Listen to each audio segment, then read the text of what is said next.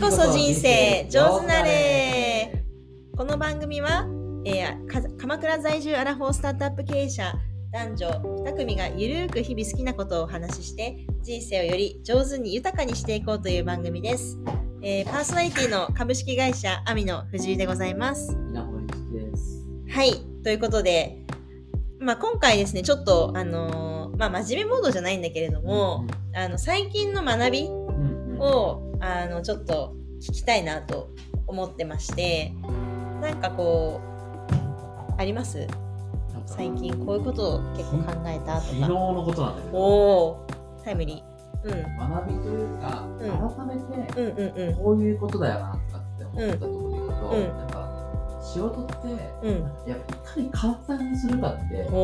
めちゃくちゃ大事だなっはいて思って、うんうんうん。どんな話かっていうと、うん。まあ、ちょっとあんまあの相手先があるので、うん。具体的なところまで話ちょっと難しいんだけど、うんうんうん。抽象的な話させてもらうと、なんかあるものと、うん。あるものが、えっとこうぶつかって、うん。まあ、事故することがあるみたいな、うんうんうん。まあ、そういう話で,、うん。でそれが起こらないようにするために、うんえー何かしら、まあ、なんかデバイスつけるなり、うん。まあ、それこそ AI とか、うん。まあ、そういったことを我々仕事をしてうんるんですので検知して、ん。えーその事故を未然に防ぎたいみたいな、まあ、うん。そういう話でしたと。うん。で、割となんかこう、ある程度特殊な環境って環境で、結構まあハードル高いなみたいな。で、その中で、まあ、なんかいろいろ多分努力してやろうと思えば、まあ、できなくないんだろうけれども、結構こう、なんて言うんだろうな、まあコスト的な面も含めて、検証しなきゃいけないこととか、多分たくさんあるだろうから、うん。割とこう普通にやろうとすると重たい感じの仕事になるだろうなみたいな話だったんだけど。ででも基本的にやっぱさその相談してくれた方たちってさ、まあ、その現場を見てるところの人たちなんてさ、やっぱそのこのぶつかるとかっていう事象をどうにかして解消できないかっていうふうに当たり前だけどそうやって考えてるわけじゃん。うん。ででもそもそもなんでじゃあそういったことが発生しうるんだっけっていうところでいくと、うん。そのお互いのその場所がそもそもわからないみたいなところっていうのが、まあ大前提でありますと。うん。って時にこの時話したのは、まあ、でもちろんそのじゃあこれとこれがお互いを認知できるためにはこういうやり方がありますよとか、こういうやりっていう話をしてたんだけど、うん。まあ、いろいろ30分ぐらい話してくる中で、じゃあ、そもそも、例えば A と B があったときに、A が今大体どのあたりにいるっていうのが、まあ、A 並びに B が大体りにいるっていうのが分かれば、そもそもこの近づくかもしれない、近づいた区間にいるかもしれないっていうことがうん。分かるだけで、うん。もしかしたら十分なんじゃないかと。うんうんうんうんっていう風になったら、その可能性があるっていうことのアラートってはいいうはいのが、そもそも論的なね。そうそう、うん。伝わるだけで、うんそこをケアするようにすればうん。いいよねと。うん。で、それをやるためだけのことだったら、多分、そんな頑張らなくていい下手よとしたら10分の1とかうん100分の1とかのコストとかっていうのでできるよねっていうのって、うん確かにそうっすねみたはいいな話になるわけよ。だからなんかこうなんか大事な頭の使い方というかさ、はい。っていうのって、うん。こうだなっていうのをなんか昨日なんかミーティングしながら改めて感じたっていうのがなんか昨日あった話っていう感じで、ね。なんかでも何人でも共通する話だしなっていうのをちょっとこう感うんじたうんっていううんのかな。うんうんうんまあでもうちらの場合とかもそうかもしれないけどあの開発サービスの開発とかをしてるから、なんかそうその時に結構重要な発想だなってすごい思ってて、まあ、結構だから要はそもそも論の話を、まあ、うちは要は結構エンジニアの人がいると割とそういう議論をしてさせてもらえることが多くて、だから結構だから前提をどう捉えるか。と前提とあと目的をなんか揃えることによって議論がめっちゃ変わる。からその正直そのなんかねエンジニアの人とね使ってるなんかこう言葉が違うというか、あのーって思うことは結構あるわけ。なんていうか同じ日本語なのに通じないなって思うこと結構いっぱいあったし、でも逆に言うとその人たちと今すごい喋れるようになって、あの前提とその目的っていうのを揃えて話すことが癖になっていい意味でも。癖になったから、あの現場の人と話すとまた今度この人は何を言ってんだろうかみたいな、っていうのはなんでかっていうと多分見えてることしか話さない人が多かったりするじゃん。っていうのが結構あったりするからあのいや見えてることをそのまま感覚で喋るって割とあの文系にありがちだったよね多分なるほど。でそそれにまあそれが別に悪いわけじゃないんだけど直感とかも大事だったりするからうん。別にいいんだけどあのそれはその時と場合によるんだけどでも結構建設的な会話とかあとなんだろうななんかこうサービスを生み出すとか新しい発想をえっ、とアイデアを出さなきゃいけない時とかって、なんかその前提を揃えて目的をこう共有しておくっていうことの意外になんかそこができてないことが多い。まああるよね。いっぱいあるそういう時。私結構そのまあ技術寄りのことをやってるうんと特になんだけど、やっぱ技術でなんとかしたくなるっていうことって、ね。はいはいはい。すごくよくある話で確かに。まあ難しく解こうとしちゃう全然その人で解決できること別に人で解決しちゃっていいし、あそうそうそうそうそうそうそうそうそうそうそうなんか意外に遠回りになっちゃってたりもするからね、そのやろうと思ってだからそこの確かになんか行ったり来たりをちゃんとできるようにするには多分そもそも論ができるかどうかが結構重要かもしれないね、うんうんうんな何をそのどのぐらいのあの、まあ、スパンとかもあるけど、うんで目指していてでそのための課題って今何なんだっけっていうのをうん常にやっぱ話せるようななんか思考回路を持ってないと、割となんか延長上で考えちゃうから全て人ってっていうのあるかも。だからなんかこう、かっこよく綺麗にやりたがるね、やっぱり。でもなんかその、その綺麗さって何なんだっけ、うのがさ、なんかあのネットワーク効果っていう本を最近読んでて、でなんかそのネットワーク効果とかネットワークかな？なんかそういうのを読んでてでそこに書いてあったこととしてはまあよくある話だけどやっぱ大体のそのスタートアップというかサービス、 Uber にしたって、 Dropbox にしたって、いろんなもの Instagram にしたって、やっぱ最初のタイミングってめちゃくちゃ人的リソースで解決してるよね。うんだだから最初からすごいいきなりテクノロジーでバーンってこうかっこよく作ってるサービスってほとんどなくて、まあ、エアビーとかもそうだよね。そうまあよく PMF っていう話あるけど PMF まで行くにのに PMF がもしかしたら初めて、そうかプロダクトマーケットフィットって言ってまあその要はそのサービスがえっと、何かを解決してるかどうかっていうところがちゃんとその検証できるかどうかどうかって別になんかめちゃくちゃかっこいいあの先端の技術を使わなくてもなんか Excel で人がなんかこう対応して電話で解決しましたみたいなことでも PMF って検証できるっていうのを結構その本は言っていてうんで本当にそれこそ Airb とかいろんな今今世の中で言うとものすごくスケールしたあのビジネスを最初は本当に人がやってましたみたいなクレグスリストみたいなやつ。もそう。だ、はいはいはい。あの全部なんかあのなんかなんだろう。コミュニティがありそうなそのプラットフォームとしてめちゃくちゃ口コミがあるように見せないと人って集まんないみたいななんか鶏と卵問題みたいなのってあるじゃないですか。ああいうのをその最初はうん。なんか人が人的になんかあのなんていうんだろういっぱいいるようにも装うじゃないけど、うん。っていうのをなんかあの作ってでなんかコミュニティがあるっぽい感じに見せてでそこからまた それで結局人が集まってみたいな感じで最初はもう全然人がやってましたみたいなのは結構多いよみたいな書いてあってあそうだなみたいな。まあそうだから、あの枯れた技術の水平思考っていう言葉があってさ、であの、うん横井君平っていう人がいて、うんうんうん。あの任天堂のはいはいはい。初期の,、はい。まああのゲームの任天堂を作った人みたいな、えあのゲームウォッチとかってーいうん友達の最初のところでその時にやってたのが、うん。まさにその、まあ、枯れた技術って言い方ってあるじゃうんないですか、うんうんでまあもともと既存であるようなところっていうのを、まあ、それをなんかゲームウォッチが生かしたってうんいううん話で、うんうん。テック的に別にかなくていいよすごいことをやってたわけじゃないんだけれども、うん。はいはいはい。要は生かし方活用の仕方っていうのをうんどう考えられるかっていうのがなんかそっちの方が大事ってことだよねだなっていう気がするよね。そうですね。そこがじゃあ最近の学びということで。そうそう学びでもあるし、うん。でかつでもさそれが例えばさ人から見た時に、うん。でもこう人が期待するのってさ、うん。やっぱめちゃくちゃ他にも誰もできないようなうん。技術やってますみたいない。ところがやっぱあーまあ特にね的に分かりやすい。AI のね文脈でやってるやつもあるし。ねったりするん。だけど、本当のこうなんていうかノウハウだったりとかファインディングス化によるこうソリューションって、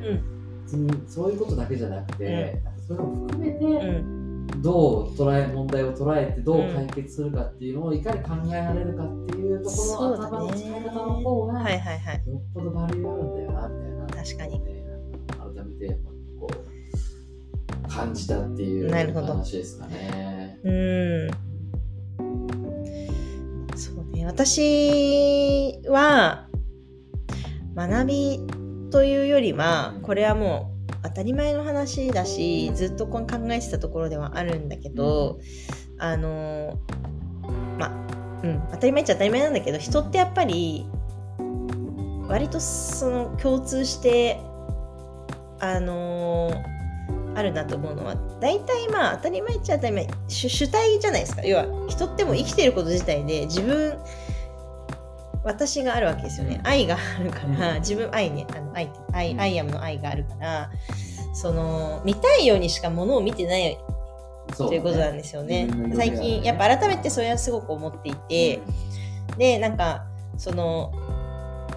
当たり前にこうみんなそれぞれ生きてきてる背景ってうん。違うし、まあ、それこそ私アメリ,、まあ、アメリカに3週間行ったりとかもして、そのカルチャーも違うわけですよ、で考え方もそれぞれ違うんだけどなんかこう自分が基本的には正しいっていうふうに思って、えー、と全ての思考っていうのは成り立ってるなって思うわけですよ、基本的に。に。そうじゃない思考って実はあんまない。だからどんだけ客観的と思っててもそれは主観による客観性なんだなってめちゃくちゃ思ってないわけがないっていうか、生きてる以上。人として生きてる以上。っ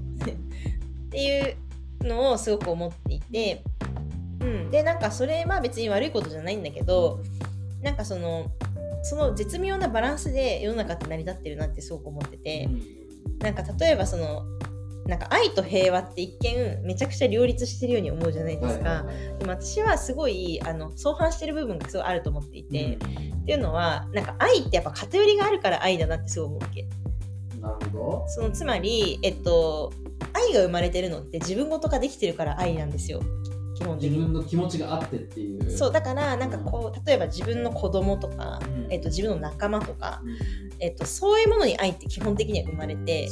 全く何も知らない共感ができない人に対して愛を抱くってなかなかやっぱり自然派的には難しい、うまあそうだん、ね。っていうか神かぐらいの。そうそうそうそうそう、んで、も平和って正直言ったらそういうものに対してあの偏りがないことを平和って言ってる気もするわけ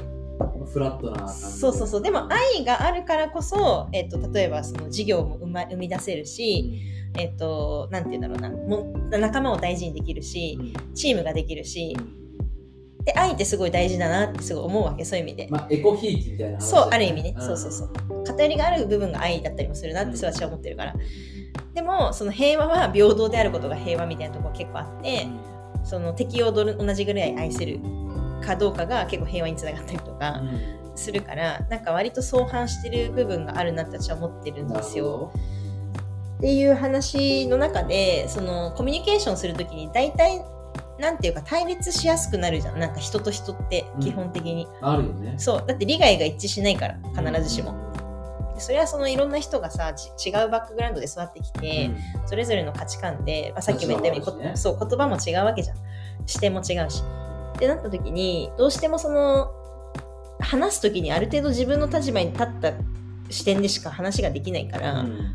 でそその上でなんだよね。その上ででもどうやって折り合わせていくかっていうのがコミュニケーションだと思うからね。歩み寄りだよね。そう。でまずなんかその自分がそうなんそうなんだなっていうことをあの自覚しないと始まらないというか、でもそうすると結構なんかうまくいくなって思ったのが最近の気づきというかえ思ってることですね。ーなんか具体的なのなんか言ええるーいや言える範囲というか、まあ、なんか単純にその相手が間違っってるかもしれないって思うとあんまりうまくいかないんだよね。コミュニケーションって、うん。どっちかというと自分が間違ってるかもしれない上でどうやってさっき言ったみたい。あ、まあ、さっきの話とつながるけど。バイアスがかかってるっていうのをちゃんとメタ認知したそ上で。うそうそうそうそうそう。そううね。の上で、えっと、さっき言ったパーパスというかその目的とあのは前提をすり合わせられると、うん。結構意外といろいろさっきのその結構話とすごいつながりがあると思ってるんだけど、あの前提がその自分のまずバイアスがかかってるよっていうことをうん。まず認めて、でその上ででも目的ってこうだよねっていうのをお互いですり合わせられると視点は違うけど目的は一緒みたいなことって結構ありえるから、はいはいはい。そうするとあの折り合いがついたりとか、あ実はなんか気づきがあ自分はここはちょっともしかしたらあのアイデアとしてはもうちょっと相手のアイデアを飲み込んで、あのもう改善できるところがあるかもしれないとか、っていう風になっていくからなんかねそうするとなんかねプライドとかが高い人とかって結構しんどいと思うんですよ。なんかあのなんていうか自分を変えるのが難しいじゃん基本的にプライドが高い人って。でもさ自分変えた方がさ結構ビジネスの何でもさ、ねそうそうそううまく結構いくじゃんなんか。っていうことをねなんかそう言いたかったんだけど。そういう意味でうんさ、うん自分がいかに変化してるかって、うん結構客観的にとか、まあ、主観的にも捉えにくかったりするじゃん。うん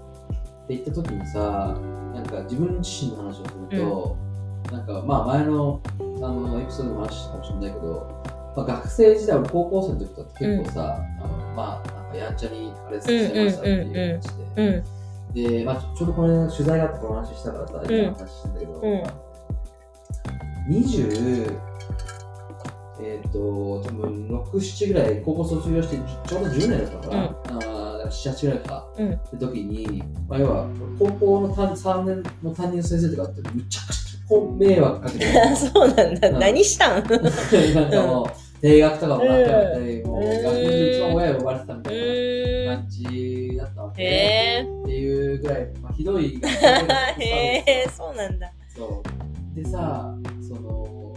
同窓会要はもう本当に10年ぶりぐらいに会うぐらいの時に、うん。何があったかっていうと、担任の先生が俺に気づかない。どういうこと？人相が変わるへえ。だから、うん。それでうん。人って変わるっていうこあとを一つなんか自分の中であったなっていう話なんだはいけど、要はまあ心の内が多分学生時代の腐ってたというかな、からなんか要はまともになった時に多分その人相変わったみたいな話がまあまあその先生からしたら10年ぶりっていうのはあって、うんうんうん。でも本当は本当はね普通に「うん。ああ」とかって言ってたからさ、俺に全然声かけてくれなくうんて、なんで俺にはこんな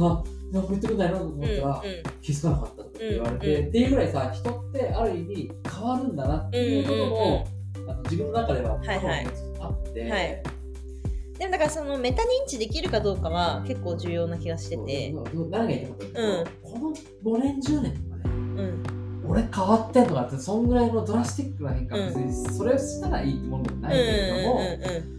っていうまあでも今後の先10年も含めて、なんかその人がパッと見た時にうん。変わるぐらい分かんないぐらいの変化あったら面白いじゃん。人生として面白い。なんかさいやなんかこれは別にあの必死を否定してるとかじゃなくて、言いたいこととしてはうちらはやっぱりビル・ゲイツじゃないわけですよ。そうだね。あの天才ではないっていうのは、まあもう自覚していてでなった時に、えっと、自分に何もないからこそ変化しないとやりたいことにたどり着けないってことに気づいてんじゃない、まあね、うん。そうだね、うん、だけどでそれで何かって言ったらでも逆に言ったら自分を信じてるなと思うんだよね。うん。あつまり、えっと、頑張れば変わあの、うん、そう変われるし、えっと、達成できる可能性っていうのをゼロだと思ってないうん。からあの、まあ、ある意味さ起業家って私はバカじゃないとできない部分結構あるなと思っていて。そうそうそうなんか本当に賢いとあの確率とかで考えちゃったりとか利害関係で考えちゃったりするまあ、リから、スクをよく、ね、そうそうそうそう。そうね。そう。なかなかやろうって気にまずならないんだけど、なんかそこを盲目的にあのやりたいという、まあ、思いだけでいけるやろうみたいな感じで思えるからこそなんかいろんな、まあ、奇跡的なその助けだったりうん。チャンスが巡ってきてあの意外に達成できちゃうじゃんみたいな成功体験がだんだん積み上がっていくとその自信っていうのはつまり自分に対しての自信というよりはうん。なんていうの将来に対しての自信というか、うん。変われることに対しての自信がつくんだと思うんだよね。なるほどね。そう。だ現状に対して満足しちゃったらもうそれまでなんだけど、なんか変われるっていう自信がすごい重要。うんうん、であのでメタ認知がだんだんん。なんかこう洗練されてあ自分ってまだまだこうダメなんだけどでもなんかあの変われるよねっていう思いとこの共存してる部分があってでそこをなんか埋めていく作業が単純になんか日々の努力というか、うんうんうんだったりするしそう。でダメだからこそじゃあもうこうやってやっていこうとかダメ元でなんかいろいろお願いしてみようとかって言ったら意外になんかなんかアライアンス組めちゃったりとかさ、うんうんうんするじゃん。なんか無理だと思ってさうん。あの思ってたらなんか大手とね組もうとかさそうだね。ちょっと提案しようとも思わないしさなんかじゃあ資金調達しようなんても思わないわけだからそういうのあるよね。そうだ。そのなんか、まあ、オムリバもそうだと思うん。だけどさ、まあなんか行動力ありますねみたいな話、うん。まあ、言われることとかあったりするじゃん。うん。うん。うん。でもなんかそれもさ、結局、まあ、過去の経験の積み重ねでしかないと思うの。だどういうことかっていうとさ、その、まあ、昨日もそうだったんだけどさ、あの、全く期待してない飲み会てか、ってあるじゃん。うそれに行くか行かないいかみたいな話でさ、あるね。でも今までの経験って、普通に冷静に考えたら、これは別に行かなくてもいいじゃんっていう答えって出しやすいと思うの。はい。とか、例えば問い合わせ一つにしてもさ、うん。なんかよくわかんない問い合わせで、別にこれ別に対応しなくてもいいんじゃないとかってあったりするじゃん。でもさ、今までそういうのをさ、とりあえずちょっとやってみっかとかさ、行ってみっかみたいな中でさ、マジこんな？はいはいはい。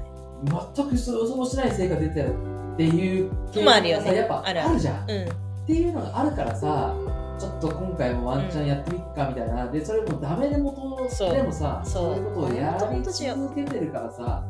なんかたまたまそういうたまにいいものを拾えるみたいな、だから天才勝手に運がいいってそうねそうねそうそう。だからそうねだから天才じゃないからこそやってみれるっていうのあるかも。まあそうだね。うん。うん。賢い人だとさ、そこれはもう無駄だなとかさ、う取捨選択しちゃそううそうそうそうそうそうそう。まあもちろん無駄なものを排除しなきゃいけないっていうのは、まあ、限られた人生っていうか時間もあるから、もちろんあるんだけど、まあ、とはいえなんかその中でなんかどんだけバッファーを持てるかというかそうそうそう。うんその線引きのラインがやっ人によって違うからさ。うんうんうんまあ、あとうちらの場合本当になんか前回も話したけどやっぱじ人脈で生かされてる部分もあるからね、うん。そういうのはあるかもなあのあまり利害関係を考えすぎた人間関係を作るっていうことに対して、あのよしとしてないっていうか。まあ、それ打算的なね。そうそうそうそうじゃないじゃん。割となんか面白いか面白くないかとか、うん。楽しいか楽しくないかでうん。結構判断してるところがあったりとかするっていうのが結果的に自分たちを助けてるんじゃないかな。それがその運っていう話なのかもしれない。まあ、そういうのが向いているっていうことなんだろうそうだね。なんかまあ、うんそうなんか本で読んだけどやっぱりその楽しめるか楽しめないかが重要になっていくというか、報酬の高い低いみたいなことじゃないその人間のモチベーションっていうのがやっぱこれからすごい重要になっていくみたいな話がね。結構あってでそうするとそのワクワクするかしないかで結構物事をみんな判断するようになるっていう話があって。だからそこが結構そのワクワクできる人が運を引き寄せてるっていうのをなんか結果的には結構感じることが多いのかも。それは多分意外に点と点が線でつながってるからだと思うんだけどね。いや、俺もめちゃくちゃ自分が運がいい人間だと思ってる。うんで、うん今の仕事とかも全部含めて、うんあの自分が最初から何かこうしたいっていうよりも何か人との出会いとかでしかそれを大事にしてね。うん。んだけど、結構重要だよね、そう本当に。その何なんだろうって思った時に、やっぱりアクションしてるだけの話だと思うんだよね。で意外に、まあ、バカって言ったけど、でも学ぶ力はあるじゃん、まあまあ、そこそこ。まあね。そう。だから多分、そのいろいろそこで学ぶんだと思う。うんそうだね。そう。で、それでちょっと結果的にやっぱり成長できるというか、うん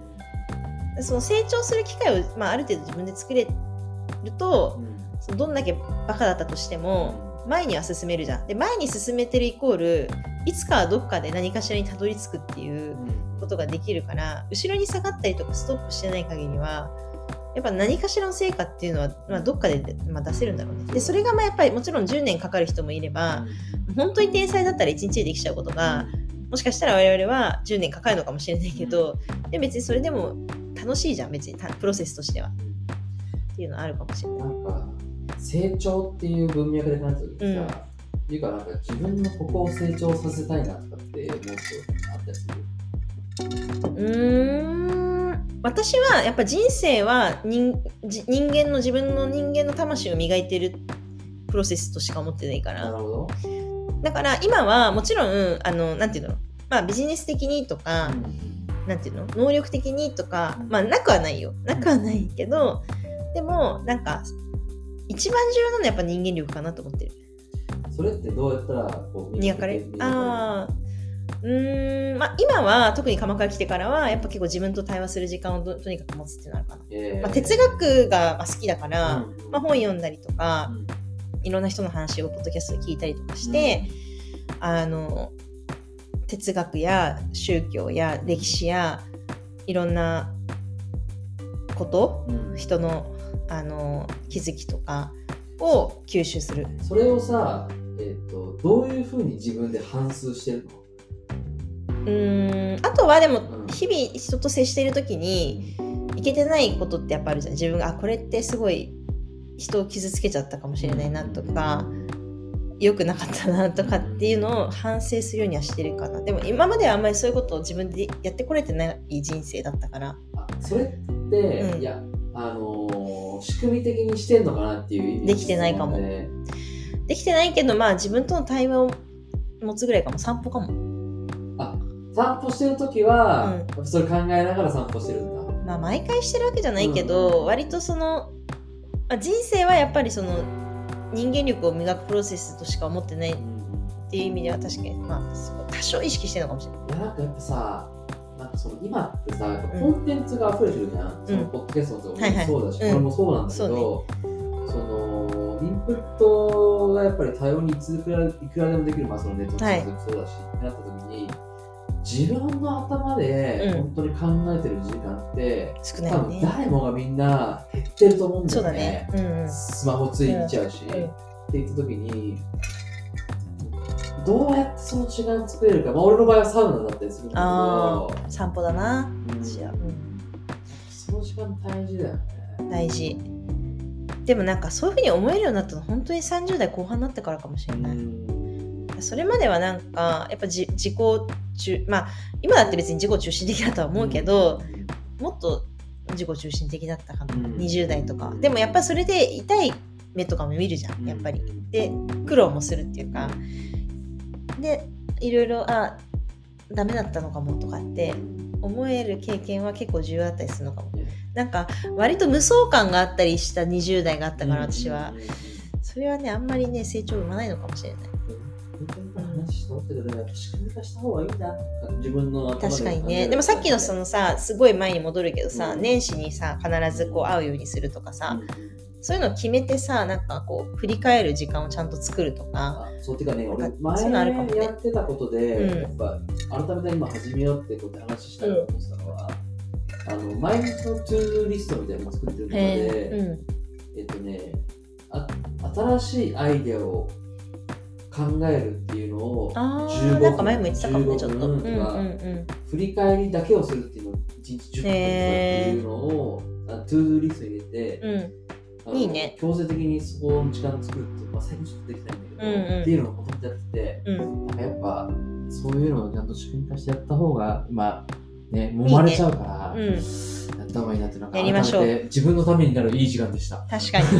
ありがとうございます。はい。ということでそうだね。あのーいろいろとまた今日はちょっと深い話もさせてもらったけれども、とにかく自分との対話を増やしていくっていうことをこれからまたアラフォーですしね。うん、改あの大人なんでそこをやっていきたいなというふうに私も思いました。はい、はい。またいろいろとそこも深掘ってまた話していきましょう。ありがとうございました、はい、ありがとうございました。はーい Bye.